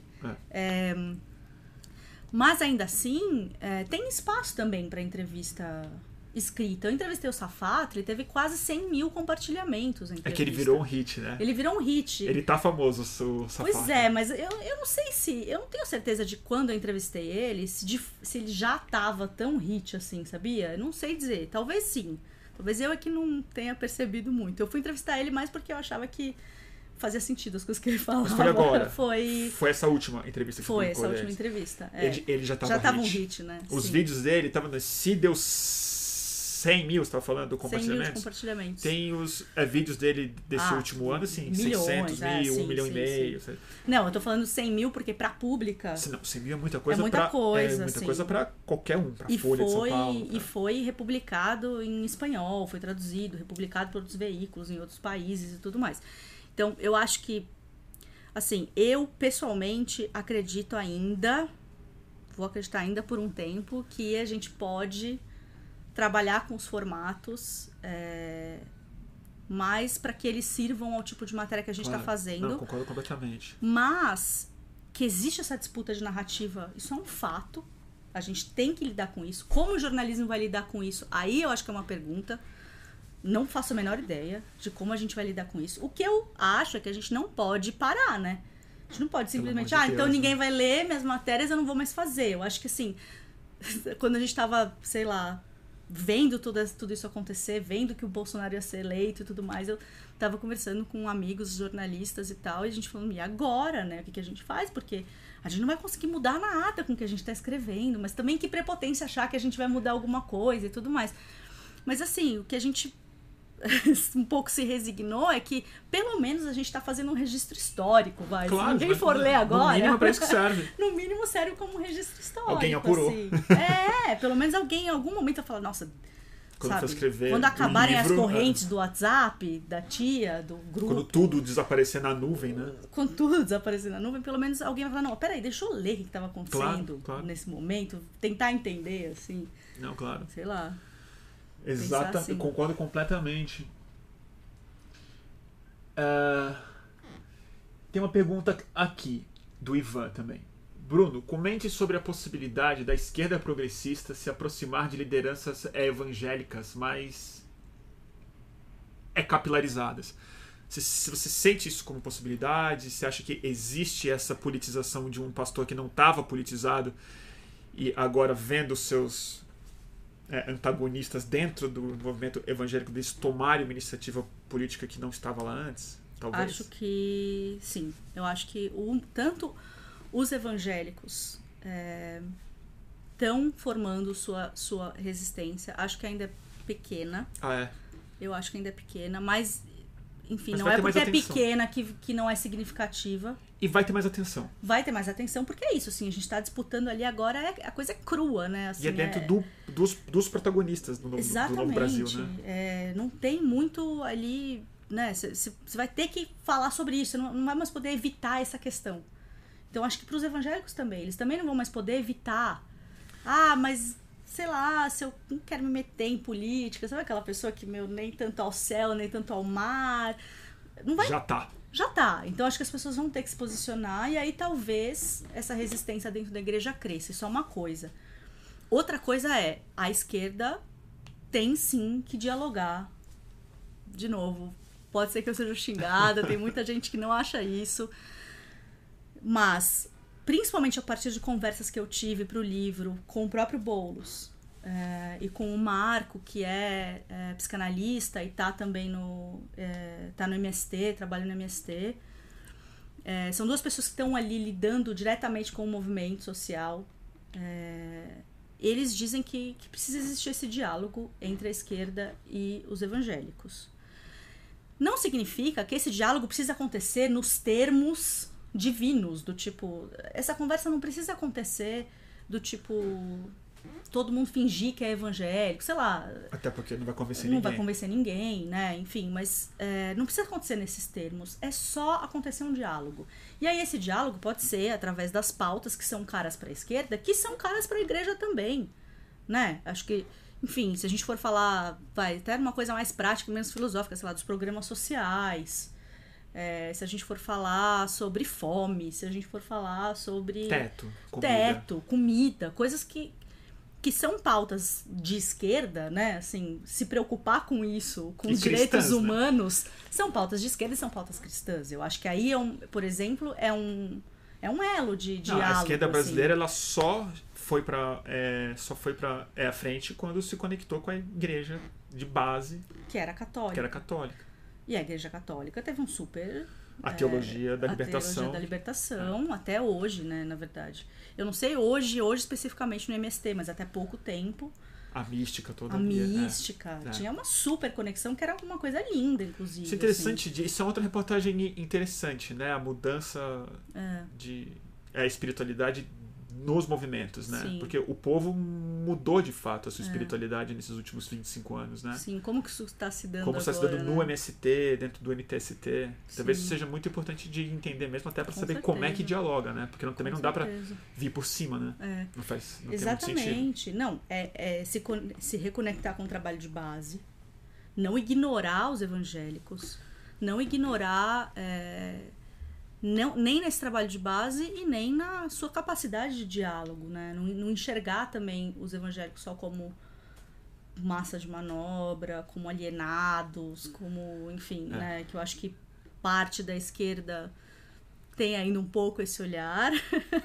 Tô sendo legal aqui falando parte da esquerda tem um pouco. eu assumo. A minha culpa total minha. Eu, eu, sou muito resistente. Sim. Eu sou muito resistente. Claro, porque. E não é só com o evangélico. É assim, eu tenho a resistência e eu acho que eu sou. Assim, eu venci. Eu, assim, eu, não, eu sou a minoria da minoria da minoria mesmo. Eu perdi. Mas assim, eu amo o muro de separação de religião e política, assim, Sim, mais eu também. alto possível. claro, eu, eu Nem você é mais pragmático que eu. É, eu. eu. também, totalmente, assim. Mas, enfim, Estado laico, o que quer é mesmo, né? A gente é... já é até meio velho falar isso, é muito last season, né? É, last falar... season, Estado laico. estado laico. A Noruega, né? tá bom. A Dinamarca, Ai, o Estado laico. É, não... o, é Gandhi que falava, né? Quem, quem fala de separação de igreja, de igreja e política não entendeu o que é política, muito menos o que é a igreja. Né? E, então precisamos conversar, é, não tem jeito. Aqui o pessoal comentando um pouco sobre a teologia da libertação. Deixa eu ver aqui no Instagram para não dar. Gente, quem tá no Instagram e tiver preferido mudar de plataforma, tem gente que prefere, temos, temos o nosso YouTube, youtube.com.br Estúdio Fluxo se vocês quiserem liberar o seu telefone para ir pro WhatsApp, porque eu sei que as pessoas reclamam. é verdade, porque fica muito tempo no. pra ler as correntes, né? É, pessoal é. Minha mãe, inclusive, antes de você fazer a pergunta, só. Minha mãe está nos grupos de oração e ela me disse esses dias que é, umas senhoras do grupo, senhoras do grupo de oração disseram que estão planejando aí uma patrulha bolsonarista, acho que é esse o nome, que vão printar todas as coisas que são faladas contra o Bolsonaro nas redes sociais. Viu, gente? A patrulha é... bolsonarista? Sim. Ah, de printar as, printar as coisas? conteúdos. Nossa, mas eles vão precisar de HDs e HDs e HDs, hein? Mas olha só, a gente tá falando de senhorinhas num grupo de oração, tá? Eu sei. Então, enfim, vamos entender que a coisa a coisa tá rolando. 2019 ah, e a, é, sua mãe é evangélica, né? Minha mãe não é mais evangélica, mas, mas ela tá no grupo de oração. É, ela tem ali os. Enfim, ela virou uma pessoa. Ela... Meus pais, eu tive muita sorte que meus pais, é... enfim, foram até pastores evangélicos, mas eles sempre foram pessoas muito inteligentes, esclarecidas e humanistas, assim. humanistas e tal. Viveram uma coisa muito no cristianismo, muito na prática ali Sei. de é, ajudar o próximo. Ajudar o próximo, exatamente. E então, mas aí em determinado momento eles entenderam que de fato não dava para não tinha pra como, seguir. não dava para seguir. Mas eles têm ainda, claro, os amigos deles, os, né, as pessoas. Então, ah, posso incluir a senhora no grupo de oração? Pode, né? É bom que monitora coisa... também. É bom é, que ela dá os prints dela. Manda, ela printa e me manda. tá, então, é, mas é esse o ponto. Tá todo mundo fazendo um print em todo mundo. Exatamente. Então é o, mas é uma coisa tipo, é o crowd filha se Brother. cuida, pelo amor de Deus, é, né? Total.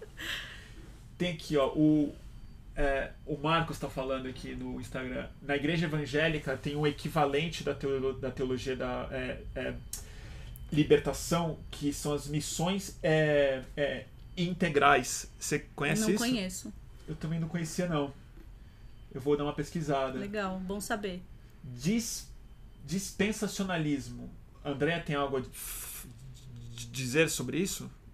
Como? Dispensacionalismo. Não sei dizer, não sei dizer eu o que é, menor, desculpa. Eu não tenho a menor ideia também do que é isso. São termos muito novos que vocês estão usando. Gente. É, gente, não, não, não tô sabendo disso não. Se vocês quiserem contar pra gente, vai ser legal. É. Deixa eu ver aqui as perguntas de vocês. Acho que a gente respondeu um pouco já, né? Os evangélicos de esquerda. É... Deixa eu ver aqui. Tem uma pergunta aqui do Martin.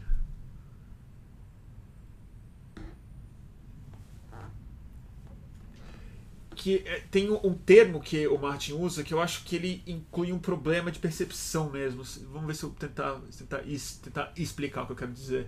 Ele assim: não parece haver uma possibilidade de frear o crescimento do plano de poder dos evangélicos. Me, me, me pergunto se é um movimento que podemos só é observar ou se rola de fazer algo no dia a dia para frear eles. Ele bota é aspas. E esse termo é interessante. Como é que você freia uma coisa? Talvez esteja aí o problema da nossa estratégia, uhum. que é tentar frear uma coisa Sim. em vez de compreender e é, conversar com ela. Exatamente. E influenciar ela. Exatamente, acho que é isso. Né? Porque você não tem como resistir a uma opinião das pessoas ou algo que, que é, funda as emoções, a identidade, exatamente, a comunidade. Né? Eu acho que é mais um, um, uma questão de, de mesmo entender e dialogar. E inclusive dialogar no sentido de, olha, levar. Eh, eu, eu, não é que você vai levar os outros a pensar, pensando de um jeito arrogante, porque eu acho que isso tem, tem também um pouco disso, né? Tanto que tem essa coisa agora super contra. A gente viu na campanha do Bolsonaro contra acadêmicos, né? Contra intelectuais. Intelectual virou uma palavra feia, né, para eles, assim. É, Dentro da esquerda isso acontece de outra forma, mas de acontece outra forma, também. mas acontece. Uhum. Mas que é porque é, é uma visão né, injusta, inclusive, eu acho que a academia, em alguns alguns no momentos, no geral, enfim. É, mas eu acho que é, é, é, porque essa coisa de vamos falar para eles que eles estão errados, vamos mostrar para eles que eles estão errados. Nós estamos certos, a gente Nós vai estamos certos. é iluminar. Né? Isso, vamos iluminar essas pessoas. Eu acho que esse é um jeito errado de, de chegar para esse diálogo. Nunca assim, é né? difícil, é desafiador. É, mas eu acho que é um jeito errado de chegar para essa conversa, sabe? Eu acho que se a gente conseguir dialogar, ouvir, ouvir da onde essas pessoas estão partindo. Acho que entender de onde as pessoas estão partindo serve para tudo na vida, assim. É, inclusive para isso, assim, sabe? Você conseguir entender da onde a pessoa que votou no Bolsonaro está partindo é essencial para fazer essa conversa. Assim, é, é, para não chegar querendo iluminar alguém que você entende como massa de manobra e ponto, assim. Porque ela tá errada de princípio, é, né? Exatamente. É. Nesse sentido, para quem não estava no começo da conversa, eu vou reforçar. Vá a cultos evangélicos. Mais do que qualquer coisa, você entende muito do que, do que se trata a experiência de quem está na plateia e não o, o cara que está no palco. Exatamente. Que é isso que a igreja não mostra, é isso que a TV não mostra, é, na verdade. Exatamente. Tem o depoimento, né? Sim. Eu, eu me lembro de alguns cultos que eu fui, mas um deles foi o mais forte mesmo foi um de sábado de manhã, na Catedral da Fé. Que eles acho que ainda fazem, a sessão do É Descarrego Uhum. e o dos desesperados e tal. Que é o pessoal que tá bem ferrado mesmo. É. É uma habilidade em produzir uma epifania, um sentimento de. né? Sim. E tem De catarse, Catarse, muito, muito parecido com que assim. é muito poderosa. muito parecido com uma experiência que a gente busca, às vezes, em droga, Sim. em festivais, em Sim, ayahuasca exatamente. e tal. É catártico mesmo. É, acho que tem isso. Acho que tem a- o que a gente já falou da coisa do pertencimento. Então, quando você chegar numa igreja evangélica, provavelmente você vai ser bem recebido, bem atendido. E se você é um cara muito pobre, de periferia, possivelmente é o único lugar que você entra Vai ser em que você, vão te dar bem um. recebido, Vai ser bem recebido. E, e tudo mais. É, e claro, eles jogam com coisas que são muito preciosas para as pessoas. Então, por exemplo, a gente tem é, uma conexão muito forte da Universal nas cadeias, né? a Muito, gente tem é, a, a Igreja Universal está muito presente em quase todas as penitenciárias no Brasil, assim. É, e aí, claro, a gente tem também a mãe dessa pessoa que está presa, que vai na Universal. Então, quando eu fui, por exemplo, nesse culto de Salomão, que foi um culto de horário nobre, domingo, seis ou sete da noite, geralmente são esses os cultos de horário nobre das igrejas, né? É o culto mais importante da semana. É, que o pastor estava ali pedindo uma oferta, ele pediu o dízimo, que é os 10%, são os 10% né, do valor do seu salário, que deve ser consagrado a Deus, segundo a Bíblia. E aí ele pediu uma oferta de sacrifício para as É. pessoas que estavam lá, que é uma oferta, e aí ele falou é, para você que tem um filho que está preso, para você que tem um filho que está preso, faz essa oferta de sacrifício para o seu filho conhecer Jesus na cadeia, porque a gente tem as nossas igrejas lá dentro e Jesus e ele pode estar lá guardado, ele está lá guardado, afastado do crime, para conhecer Jesus lá dentro. Então, Nossa, olha é, olha o que você tá fazendo, assim, sabe? Faz uma oferta de sacrifício pelo seu filho que tá nas drogas. E aí tem os testemunhos do pai que vai lá com os filhos que estão arrumadinhos, falando, ah, meus filhos iam em. Até foi engraçado, enfim, não é engraçado, mas. Meus filhos frequentavam rave, meus filhos frequentavam festa, e hoje eles são meninos direitos e, Claro. e bons moços, e porque eu fiz a oferta de sacrifício. É. Então, A oferta de sacrifício, eu lembro que foi exatamente isso que me chocou nesse culto especificamente, que eu nunca tinha ouvido essa expressão.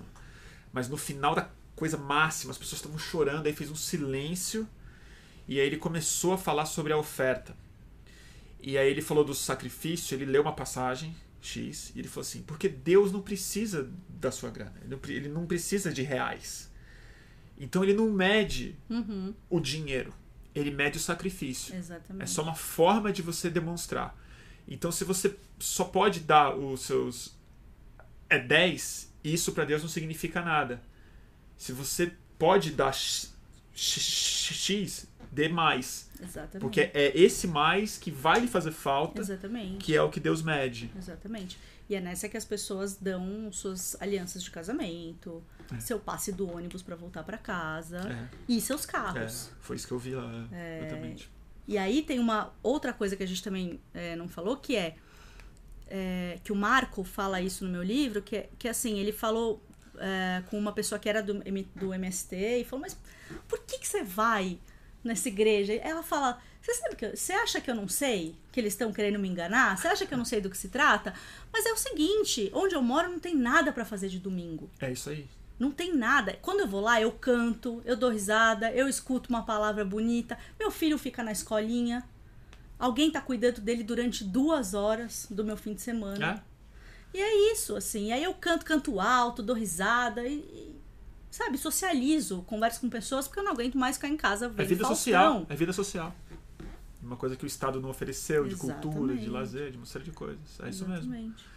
Até porque, isso é importante falar, os evangélicos fizeram um voto muito forte no é, Bolsonaro, mas não foram todos mesmo. Uhum, Eles não obedeceram né, uhum, o pastor em números absolutos. Né? uhum. Tem uma boa parte que não vota com o pastor, Uhum. mas tem a, tem a igreja só como esse espaço mesmo de, de convivência Uhum. e não tanto de formação ideológica. Né?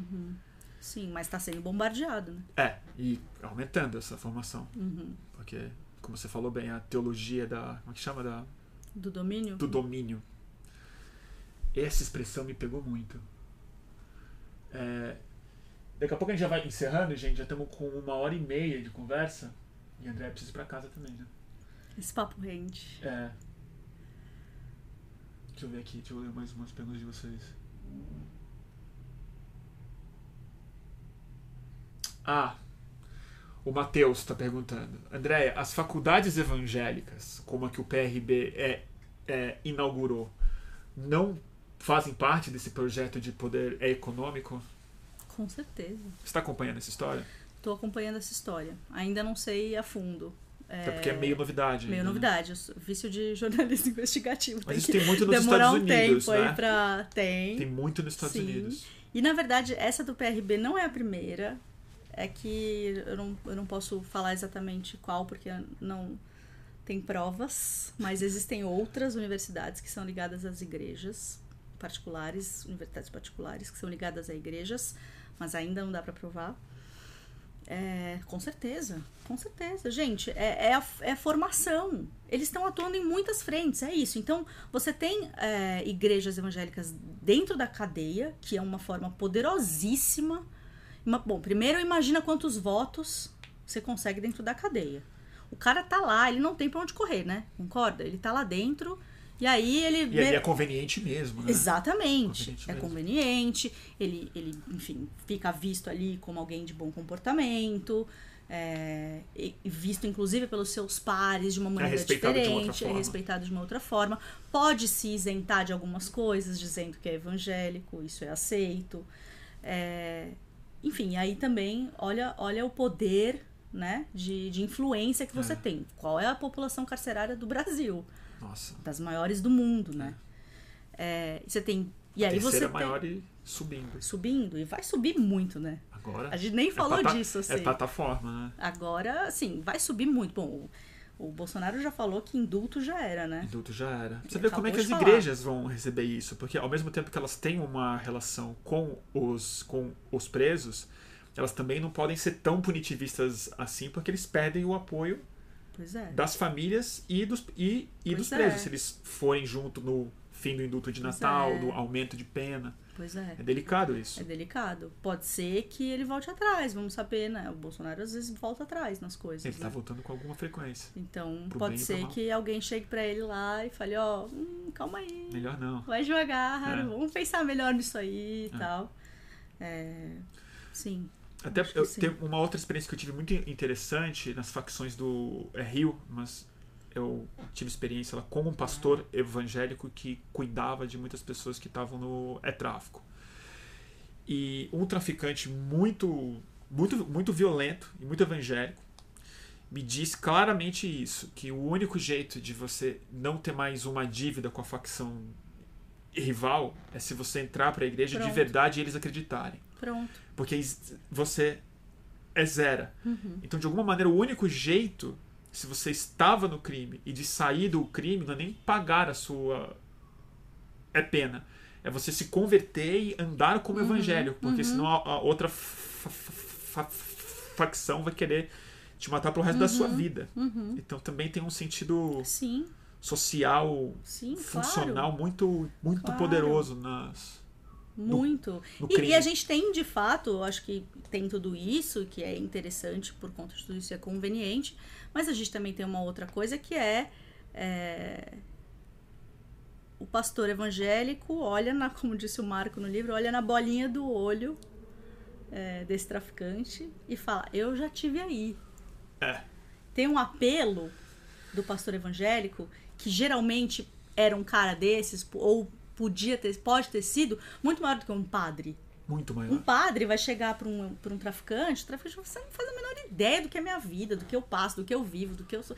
Não- O que você tá falando, né? Como você quer me aconselhar? Que De onde está igreja, partindo, É, né? Agora, o pastor evangélico é, pode falar, não, eu sei de onde você está vindo, É. eu, eu, eu tive, eu tive aí. Eu O testemunho é uma coisa muito forte na igreja evangélica, né? O eu era desse jeito e fiquei assim. E o renascimento, né? O renascimento. Que para uma sociedade como, Exatamente. como a brasileira, muito cheia de, de trauma, né? O renascimento é uma É coisa claro, muito poderosa, né? te, te rende. Te zera, né? É, exatamente. É.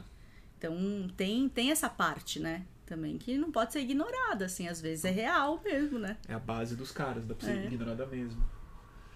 É... Legal, turma. A gente já vai começando a encerrar então, tá?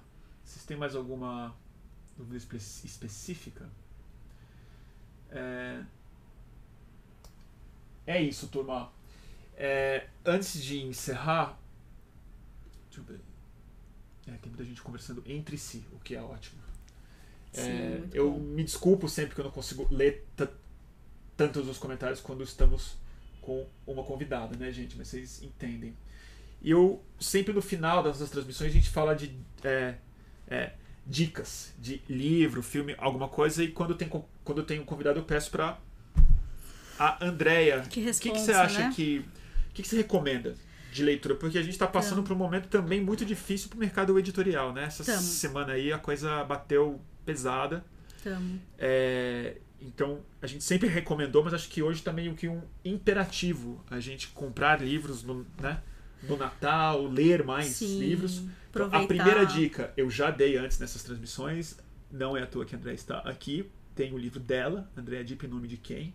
A Bancada Evangélica e seu projeto de poder da editora Civilização Brasileira. Isso. Ela, ele vende no site da própria editora. Vende, vende na Amazon, Não, tem, vende tem todo na... lugar. É que na Amazon a gente está evitando. Ah, é? Tem que salvar as editoras Sim, e as tem livrarias pequenas. é, sim.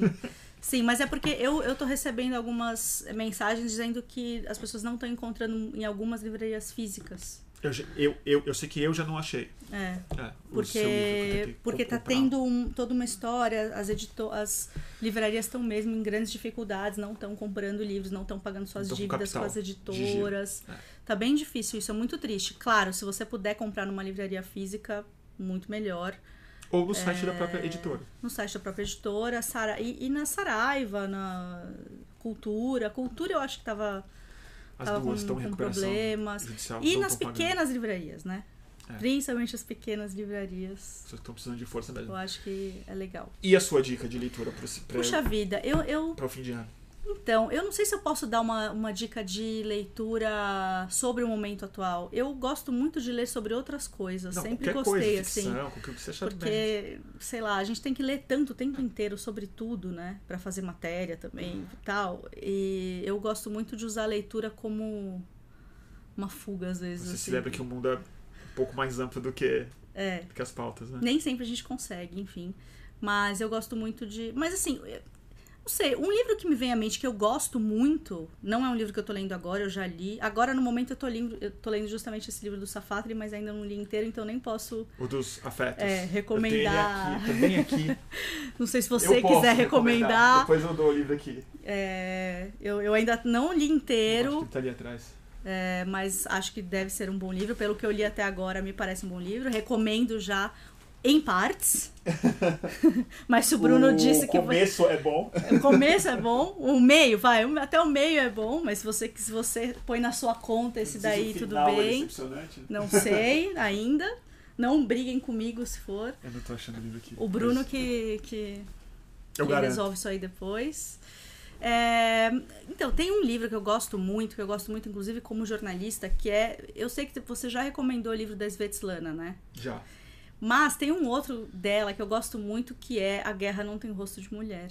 Esse eu não li. É sensacional. Eu tenho ele, mas eu tenho só no Kindle, eu não posso nem mostrar ele. A Guerra Não Tem Rosto de a Mulher. Guerra Não Tem Rosto de Mulher. Da Svetlana. Deixa eu ver se eu tenho aqui a cara dele. Depois eu acho essa capa. Os... Vê se acha a capa enquanto eu vou achar o do Safata, que eu acho que tá aqui ainda. Não tô achando esse livro, gente. Tava na mão. Eu acho que é legal, é interessante. Eu, eu tenho dito que eu acho que quem tá com mais chance de entender esse momento hoje são os psicanalistas Concordo e os filósofos. Em geral são eles sempre, né? A minha psicanalista, inclusive, é, fala muito sobre o, o Jair Messias.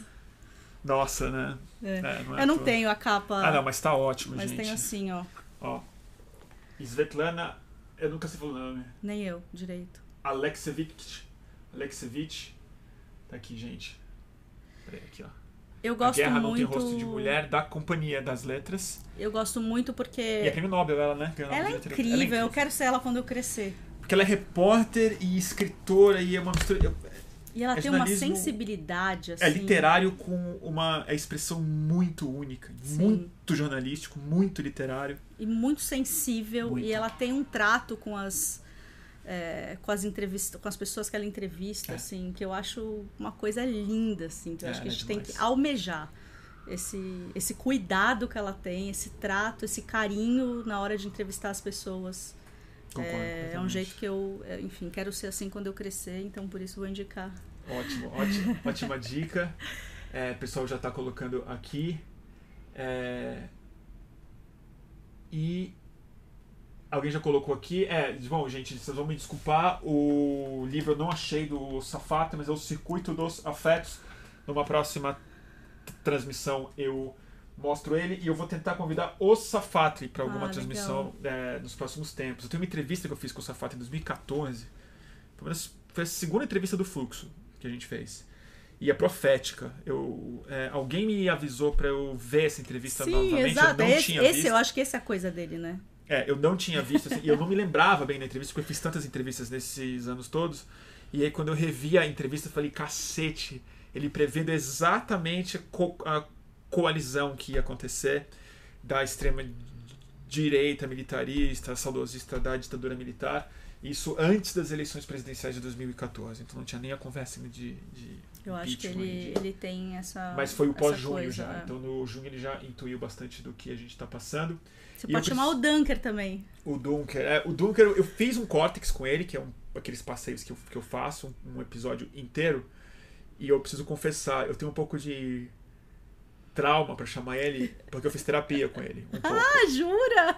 E eu parei, porque eu tive que ir pro Rio de Janeiro e tal. Ah, não, então não eu, tipo, chama, eu não assim, chama. não, não, me Não, volta não, nos não, fantasmas do, Não. do meu divã e tal. Não, Mas eu então amo não, ele e eu então acho que ele tá cada vez melhor pra falar, então eu preciso Ele tá procurar ele. legal mesmo, É, no- e tá um hit no youtuber também. Ah, os Ele vídeos como, dele são como bons, youtuber, né? né? também, Ele, sim. tá, ele tá um hit, então eu fico meio. Bom, tem mil dicas excelentes de convidados e convidadas que vocês estão dando aqui. A gente vai chamar mais pessoas. E eu preciso fazer um jabá, que não tem nada a ver com jabá, que eu não, eu não recebo para fazer isso, mas eu vou dizer que a, tá tendo Feira do Livro na USP até amanhã. Então, é, em geral, os livros lá com um de- desconto incrível. E a editora Boitempo, que apoia o fluxo às vezes, e- e a partir do mês que vem, é, quem apoia o fluxo financeiramente vai ter 20% Oh, que bom. de desconto em todo o catálogo de- da é editora. A gente vai anunciar isso na próxima é, live, como esse desconto será é, oferecido. Ela estendeu o desconto de 50% em todos os seus é, é, livros no site. Então eu vou colocar aqui para quem está no YouTube. Eu fiz até uma um negocinho legal aqui para Um ótimo jabá. um ótimo jabá para quem quiser. boitempoeditorial.com.br no catálogo dele 50% de desconto e amanhã se vocês forem na USP, talvez vocês me encontrem lá porque eu vou dar uma passada e fazer umas comprinhas. Então é isso. Quem quiser apoiar essas transmissões e a realização do trabalho que a gente faz, é, tem o crowdfunding do Fluxo fixo no catarse.me barra mantém o fluxo. Tá aqui no YouTube também o Jabá. É, é assim que a gente que eu tô tomando isso como um emprego. Hoje eu tenho um salário, graças a muitos de vocês, são 500 pessoas já. E é, quanto mais renda a gente tiver no mês, a próxima a gente vai contratar uma pessoa para ajudar, para editar os é, vídeos e ter grana para pagar os freelas, para começar a colaborar para o nosso site, que é a nossa intenção de não fazer ninguém trabalhar de graça, porque não dá mais, né, turma? E a pública quer fazer uma propaganda? Sim. Vocês têm crowdfunding? Como é que funciona? A gente. Não, queria só falar para as pessoas que ainda não conhecem a Pública, organização de jornalismo independente, sem fins lucrativos, jornalismo investigativo, é, enfim. Quem quiser conhecer, Odiada pela direita, pelo parte da esquerda também. sim, Então, claro. tá fazendo um bom trabalho, prov- provavelmente. Sim. a gente tenta. É, apublica.org.